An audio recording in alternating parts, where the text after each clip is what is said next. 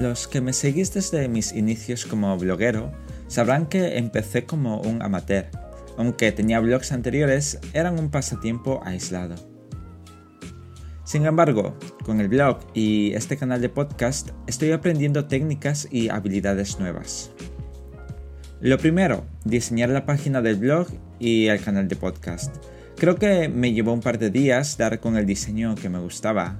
También añadí una descripción más detallada sobre el canal y sobre mí, lo cual fue complicado por mi mala percepción. Aún así conseguí que fuera lo más cercano a mí.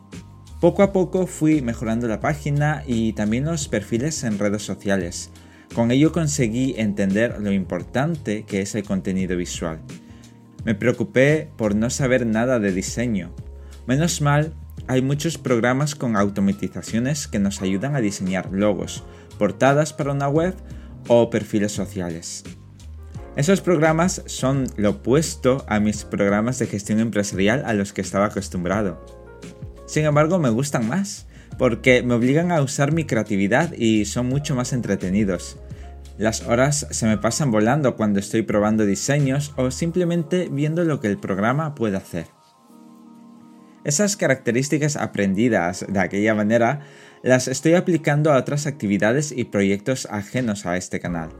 Al final se cumple la premisa de que no siempre terminas haciendo aquello para lo que te has preparado. Y también que cada día aprendes algo que nada tenía que ver con tu trayectoria normal. Os dejo con esa idea y con esta canción.